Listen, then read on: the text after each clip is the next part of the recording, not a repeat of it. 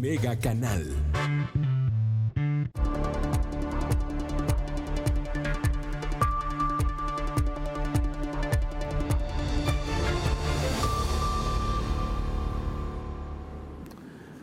Gracias por estar con nosotros. ¿Cómo está usted?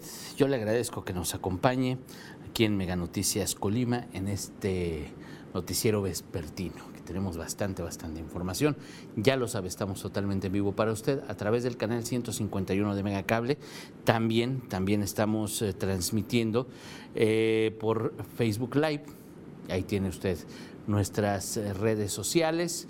Y bueno, pues estamos en Facebook, nos encuentra como Mega Noticias Colima. Ahí estamos para usted, ahí tiene nuestra transmisión y también, y también estamos grabando este contenido para que usted lo tenga, lo escuche más al ratito, por ahí de las 3.40, a través de la plataforma de Spotify. Así que bueno, pues vamos empezando.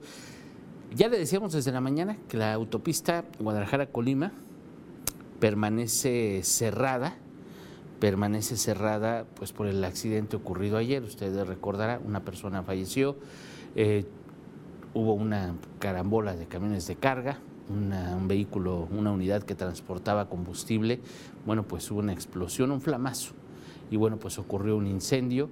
Este incendio pues, afectó afectó la estructura de la autopista, ahí en el puente Beltrán, más o menos kilómetro 119 de la autopista Guadalajara-Manzanillo. Entonces, entonces, pues desde ayer está cerrada esta autopista. Ya el eh, tránsito, ahí tiene usted lo ocurrido ayer, esta imagen es de, es de el día de ayer del accidente, el incendio que se registró tras el choque, ya le hablábamos en la mañana en nuestro primer corte informativo de, bueno, pues la imprudencia eh, de muchos automovilistas provocan, se provocan estos accidentes. Pero bueno, ya eso quedó ayer. El asunto es que la autopista permanece cerrada, informaban obras que serán varios días, incluso hasta el fin de semana, hasta este fin de semana permanecerá cerrada. Manténgase usted pendiente a través de Mega Noticias, ya le diremos. Por lo pronto, si usted tiene que ir a Guadalajara, ármese de paciencia porque el tráfico está impresionante por la carretera libre. Imagínense nada más, una carretera angosta, carril de ida, carril de vuelta, trailers, camiones de carga, etcétera. Qué bueno, también le vamos a informar hoy en la noche ya.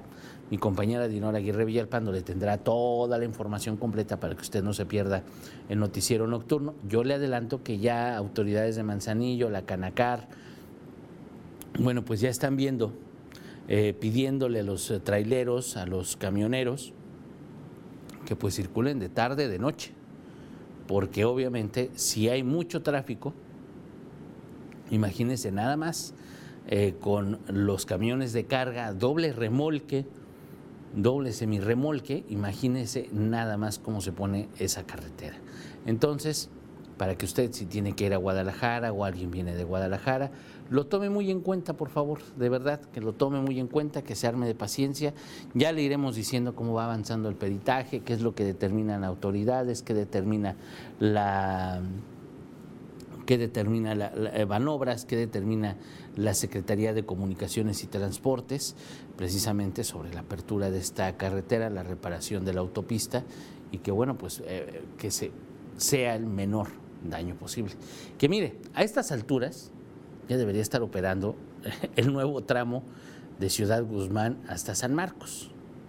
Ya debería estar operando ese famosísimo tramo del que le hemos hablado desde hace años, que está en construcción, ya debería estar terminado, pero no han terminado. Así como muchas obras en el país, pues no han sido prioridad para el gobierno federal, no han sido prioridad para ellos, bueno, pues las prioridades ya las conocemos. Si hablamos del gobierno federal, pues obviamente la terminal aérea de Santa Lucía, el tren Maya, las dos bocas, etcétera, pero pues muchas obras de infraestructura como autopistas, en este caso este tramo de la autopista pues no ha sido, no ha sido prioridad, no lo han terminado y bueno, pues ahí tiene usted el desastre que se ha generado eh, pues tras el accidente ocurrido ayer, hubo otro accidente incluso en la noche por la carretera libre que dejó también una persona sin vida.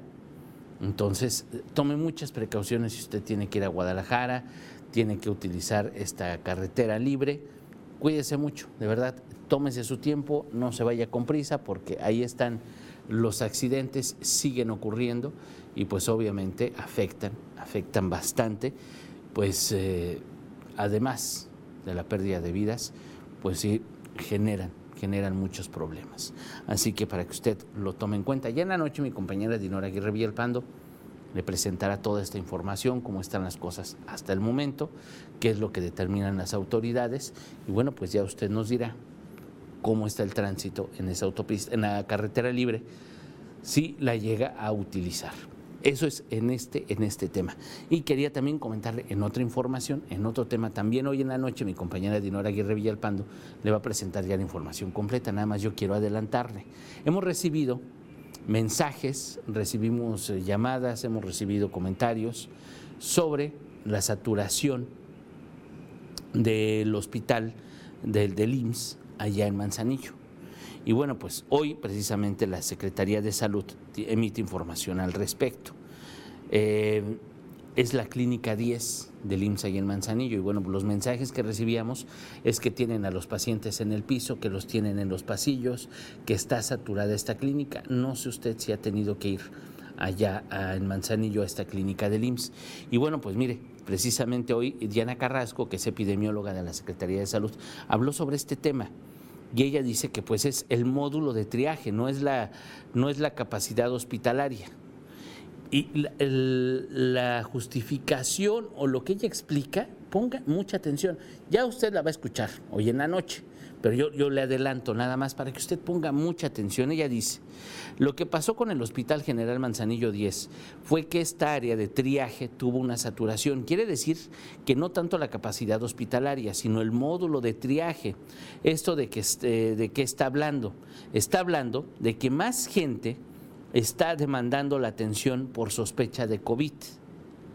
Estamos hablando de que se están relajando medidas y con ello hay mayor demanda. Es la explicación que da la, funcionaria del gobierno del Estado, la epidemióloga de la Secretaría de Salud, sobre este tema. Es, no es saturación en las camas, no es saturación en, la atención médica a los pacientes de COVID, sino para los que tienen sospecha. Ahí es donde está el, el problema. Y pues sí es sumamente delicado y esto que dice ella creo que es para tomarlo muy, muy, muy, muy en cuenta porque nos está diciendo que se están relajando las medidas, hay más contagios, hay más personas con síntomas eh, característicos de COVID. Y obviamente esas personas van a buscar atención médica a la clínica de IMSS. Porque también usted ha de saber, digo, usted está para saberlo y yo para contarle, que en Colima la mayor cantidad de la población es atendida por el IMSS y por el ISTE. y la menor cantidad está, es atendida por el INSABI o por los servicios de salud del Estado.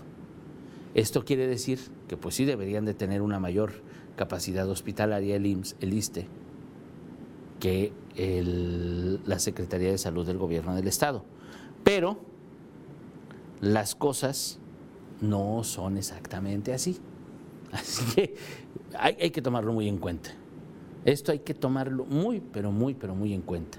El hecho de que lleguen más personas, cada vez más personas, a buscar atención médica en una clínica, en un hospital, quiere decir que hay más personas sintomáticas. Porque si usted va, a, estas alturas ya debemos de conocer los síntomas, ahora sí que pues nos los han puesto hasta en la sopa. A ver, tos, fiebre arriba de 38 grados, dolor de cuerpo. Son síntomas muy, muy, muy, muy característicos de COVID. Y bueno, hay otros síntomas asociados, que si se nos va el, gusto, el olfato, eh, el dolor de cabeza también es muy característico. Entonces, si tenemos estos tres, el dolor de cuerpo, dolor de cabeza, la tos, que no se quita con nada, una tos muy seca, y la temperatura que no se baja con nada, posiblemente sea COVID. Y lo ha dicho el gobierno federal, todos estos síntomas deben ser tratados como COVID. Si usted tiene esos síntomas, pues se aísla, llama al médico, llama al 01800 al 800 de salud para que le digan qué hacer. si le empieza a faltar el aire, si empieza a notar que le falta el aire, y no es eh, algo eh, psicológico, pues hay que ir inmediatamente al, médico, inmediatamente al hospital, porque entonces ya podemos empezar una fase crítica de neumonía, la, fase crítica de COVID. Si no nos atendemos, pues, puede derivar en la muerte. Entre más tardemos en ir al hospital, puede ser más grave todavía. Porque muchas personas ya vamos al hospital ya cuando nos estamos muriendo. Y muchas veces pues ya es imposible hacer algo al respecto. A lo mejor si vamos cuando empezamos con los síntomas más delicados, cuando no baja la temperatura, cuando no sé, francamente no sabría en qué momento tenemos que ir al hospital, pero sí debe llegar un momento en que usted decida, ¿sabes qué? Ya de aquí ya, ya, ya no veo que vaya a pasar, vámonos al hospital. Y seguramente va a ser COVID, porque además hay que tomar en cuenta que van muchas personas y lo que, nos, lo que dice la epidemióloga es que van muchas, muchas personas con síntomas, con sospecha de COVID. Entonces seguramente llevan estos síntomas característicos. ¿Qué pasa en el IMSS?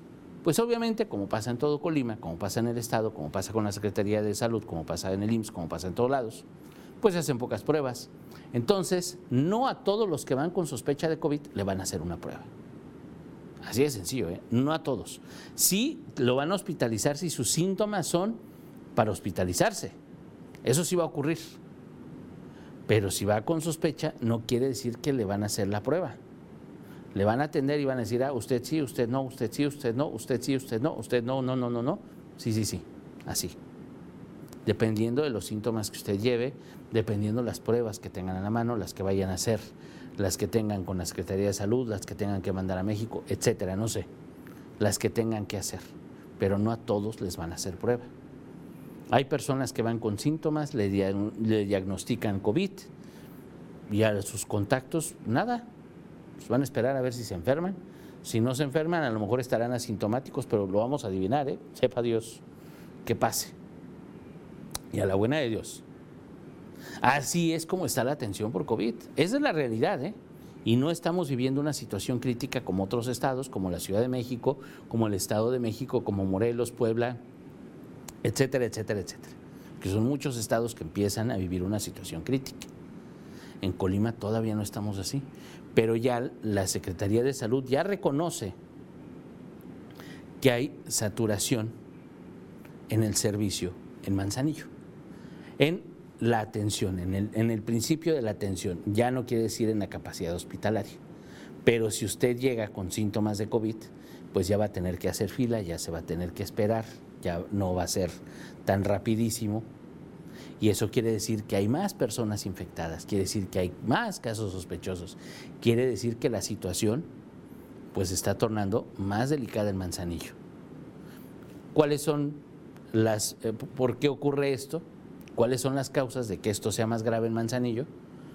Desde que empezó la pandemia, le hemos dicho, las autoridades estatales toman determinaciones junto con autoridades municipales, se ponen eh, a acordar directrices, mecanismos para prevenir COVID, para prevenir la infección del coronavirus, para prevenir el avance de esta enfermedad.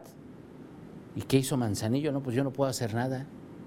Yo no voy a cerrar playas, yo nada más voy a revisar negocios, voy a ver que estén trabajando, pero no les, no les puedo decir que cierren no puedo decirles nada, no puedo hacer nada. Simplemente se lavó las manos, minimizó el problema el ayuntamiento de Manzanillo, imagínense nada más. ¿Y qué pasa? ¿Qué ha pasado? Pues tenemos todos los negocios abiertos, las playas hasta que llegó el Estado y las cerraron, pero si no, Manzanillo se queda como si nada. Y entonces todo lo que venimos arrastrando es consecuencia de eso, la falta de interés de la autoridad para actuar porque muchas veces los ciudadanos no, no, tenemos ese interés. Y luego espéreme, porque si vemos que el gobierno federal, el presidente de la República dice, pues aquí estamos muy felices, no pasa nada, ya, ya estamos planeando giras, ya estamos planeando visitar por aquí, por allá, espéreme. Y, el presidente no se da cuenta que, ayer tuvimos el, el pico más alto de contagios eh, desde que empezó la pandemia. La cantidad de muertos fue el más alto desde que empezó la pandemia, en las últimas 24 horas. Y la curva, pues obviamente no se ha aplanado. En Colima lo estamos viendo. Los casos estamos contando de 5 en 5 en Manzanillo. 5 más cada día. Y muertos lleva 11 Manzanillo. Imagínense nada más.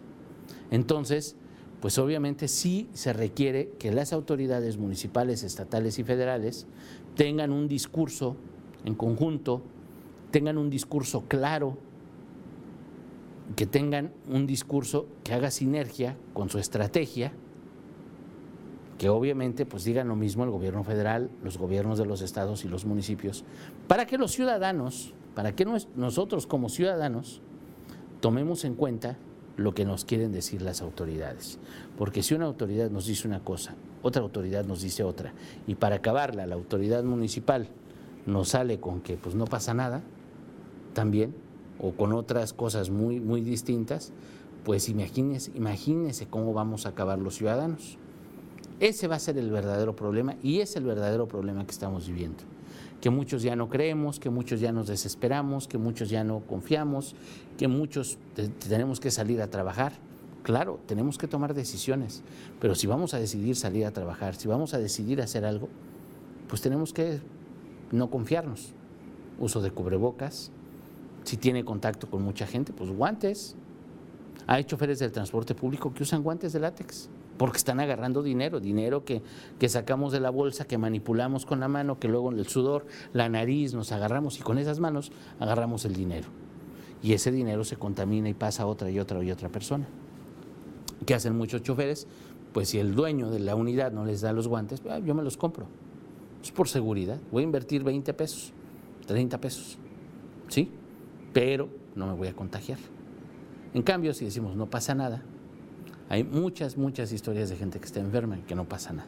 Y que dicen que creían que no pasaba nada. Y sí pasa. Créame que sí, sí pasa. Y bueno, pues este tema de Manzanillo se lo vamos a presentar hoy en la noche. Hoy en la noche mi compañera Dinora Aguirre Villalpando le va a hablar de este tema. Va a escuchar usted a la epidemióloga precisamente sobre este asunto, qué es lo que pasa. Vamos a ver ya de pasada cómo están los demás hospitales, cómo está la atención de COVID ahorita, cómo está la otra atención hospitalaria, cuántas camas hay, cómo está la situación en el Estado. Lo que sí le puedo decir es que no hay una saturación hospitalaria. Porque mire, déjeme le digo, cuando, cuando los hospitales se saturen, entonces va a entrar los de la Sedena y los de la Marina. Esos que cacarean, que ya tienen preparados, aquí en Colima no están preparados. Cuando empiecen a ver que se saturan los hospitales públicos, entonces ya van a implementar las nuevas unidades de atención, la Sedena y la Marina. Por lo pronto no ha sido necesario. Cuando el IMSS se sature, el Estado va a salir al quite con lo que pueda y con lo que tenga. Entonces, todavía eso no ocurre afortunadamente. Todavía hay capacidad hospitalaria, todavía hay capacidad de atención. Ya le iremos diciendo en Mega Noticias. No tenemos por qué mentirle, no tenemos por qué decirle cosas que no. Lo que nos vayamos enterando, usted lo va a saber. Eso de lo por hecho. ¿eh? Y bueno, Verónica Faría se comunica con nosotros. ¿Cuánto tiempo va a tardar en haber circulación en la autopista? Pues mínimo hasta el fin de semana. Aparentemente el sábado, el sábado reabren la autopista, aparentemente.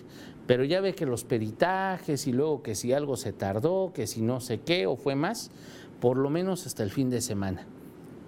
Lo que sí va a ocurrir y esperemos que ocurra es que ya a partir de esta tarde va a reducir la circulación de camiones pesados, de vehículos de carga, de unidades de transporte. Eso va a reducirse, esperemos que a partir de esta tarde. Los camiones de transporte de pasajeros pues van a seguir sus rutas, van a seguir las corridas de Manzanillo, de Tecomán, de aquí de la capital del estado, hacia Guadalajara y viceversa. Ellos van a seguir con sus horarios, pero lo que sí aparentemente se va a reducir es el tráfico de los camiones con doble remolque, con doble semirremolque, que pues son los que saturan todo, porque en las subidas, imagínense nada más, un camión cargadísimo con muchas toneladas, pues obviamente en subida va a subir a 20 y el filononón de vehículos que va a tener atrás. Entonces, eso aparentemente se va a reducir durante el día. Y aquí, ojo, porque todos ellos o muchos de ellos van a transitar de noche. El accidente que ocurrió en la carretera libre fue de noche, fue de noche. Sí, ya lo limpiaron, pero pues va a seguir la autopista cerrada. Ahí está el, el, puente, es el puente Beltrán, el puente que, resultó afectado con el incendio, y lo tiene usted en pantalla. Ese, y pues todavía tienen que hacer el peritaje, todavía tienen que determinar qué le van a hacer, qué le van a poner. Entonces, de aquí al sábado, al fin de semana, posiblemente siga, siga cerrada esta vía. Entonces, si usted tiene que ir a Guadalajara o alguien tiene que venir de Guadalajara a Colima, Manzanillo, tenga mucha precaución, hágalo de día, de noche van a circular más camiones de carga, más trailers, entonces sí van a generar un conflicto impresionante, porque realmente esto no ha disminuido, el tránsito de camiones de carga sí ha disminuido, pero no tanto, porque pues obviamente sigue el comercio, obviamente sigue el transporte de mercancías, a pesar de la pandemia, a pesar de lo que estamos viviendo. Entonces, si todos ellos van a transitar de noche, tarde noche, pues hay que procurar que los traslados entre Colima y Guadalajara pues sean diurnos. Tómelo muy en cuenta, por lo menos hoy, mañana y el fin de semana. Ya esperemos, usted se va a dar cuenta a través de Mega Noticias, le vamos a informar cuándo se reabra la circulación, pero por lo pronto de aquí al fin de semana va a permanecer cerrado.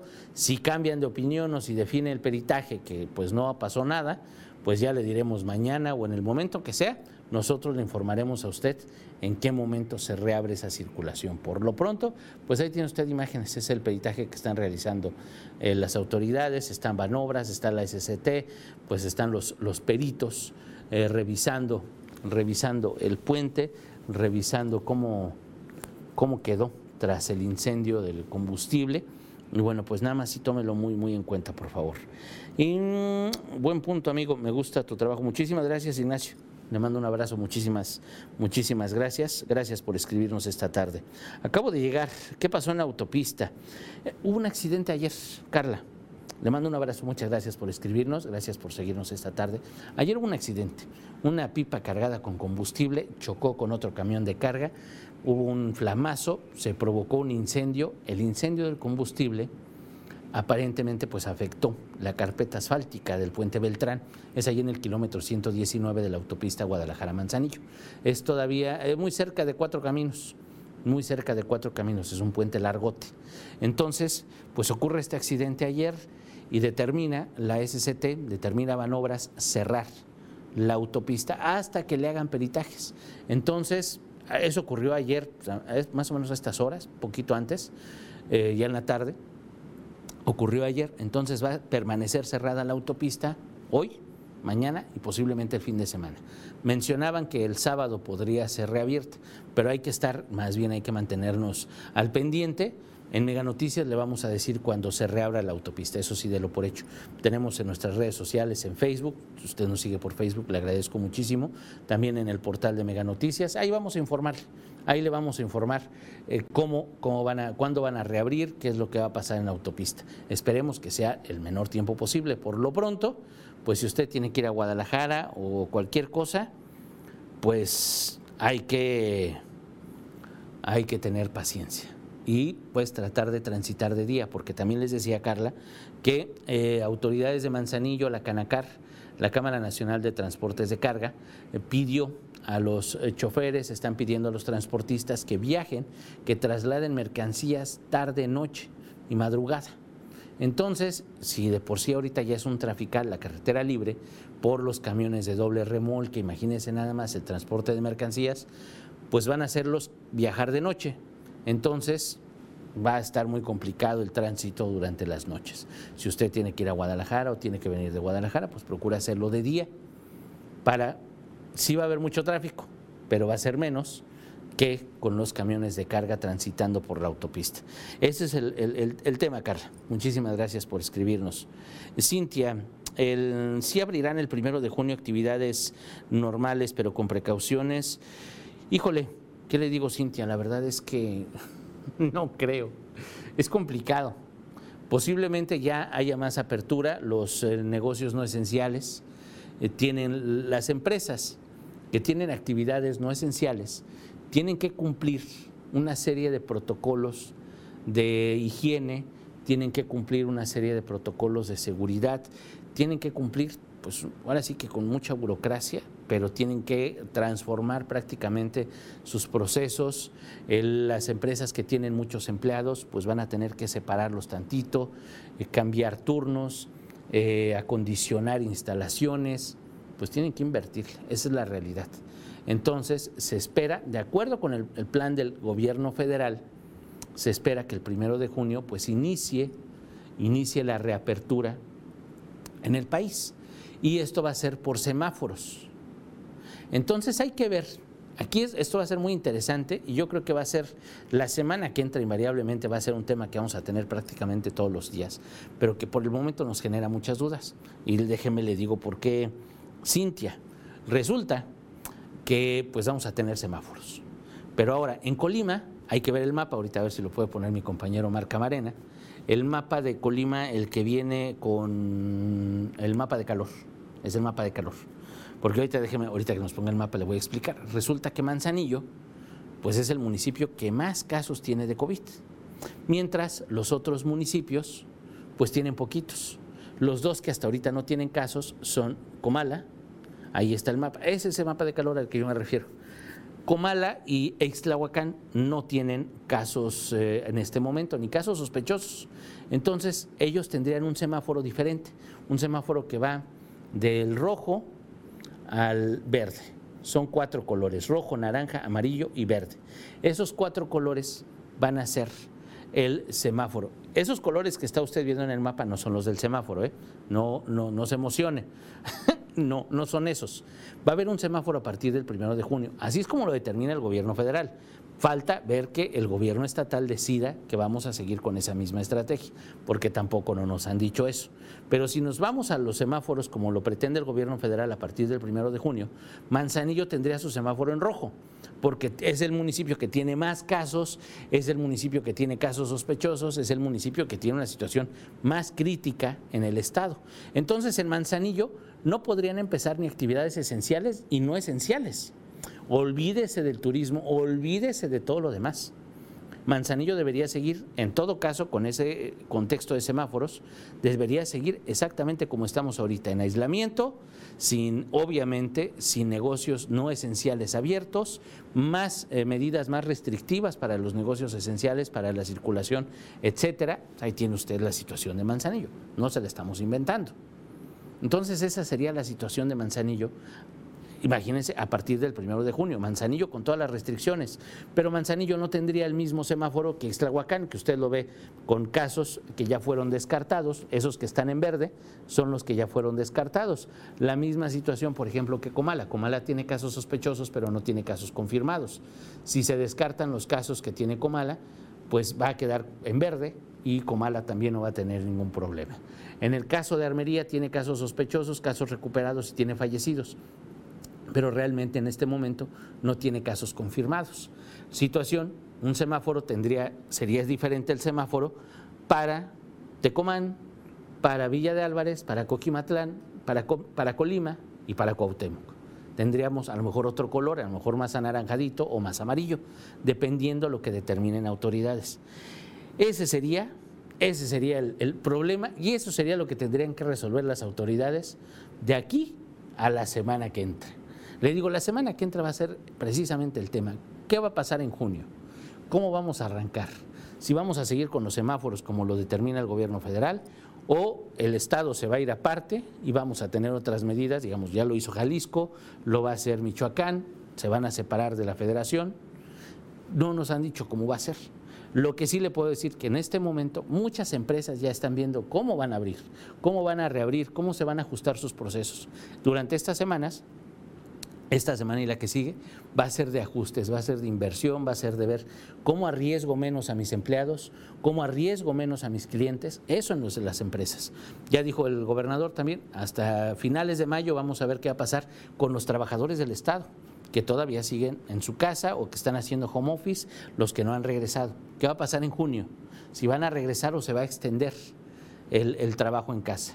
Todo eso lo vamos a ver la semana que entra. Pero no crea, yo insisto, no crea que en junio vamos a regresar a la normalidad. Hay que hacernos a la idea de que todavía nos falta tiempo, porque todavía los casos, por ejemplo, en Colima, pues van en aumento en muchas partes del país van en aumento. Realmente la curva, por más que digan que se aplana, por más que nos digan lo que quieran, la realidad es otra, no es la que nos están diciendo. Entonces, sí, tenemos que, que apoquinar. ¿Qué le puedo decir, Cintia? Esa es la verdad. Pero bueno, le agradezco, le agradezco mucho la, atención. Carla le mando un abrazo. Alex, ¿cuántos más accidentes deben de pasar para que nuestras autoridades estatales y federales den una solución, ya que es una vida, se transita mucho? Tenemos años diciéndolo, Alex, años diciéndolo. Y el nuevo tramo de la autopista precisamente para eso es, para generar menos accidentes, menos riesgos, pero por la política, por cuestiones políticas no han terminado ese nuevo tramo de la autopista. ¿A quién le podemos agradecer? Pues a Banobras, a la SCT, a los gobiernos de los estados, al gobierno federal, que gracias a ellos y a sus, inacciones, opacidades y lo que usted quiera, no se ha terminado eso. Pueden decir presupuesto, pueden decir lo que quieran, pero realmente ellos son los responsables de que no se ha terminado esa obra.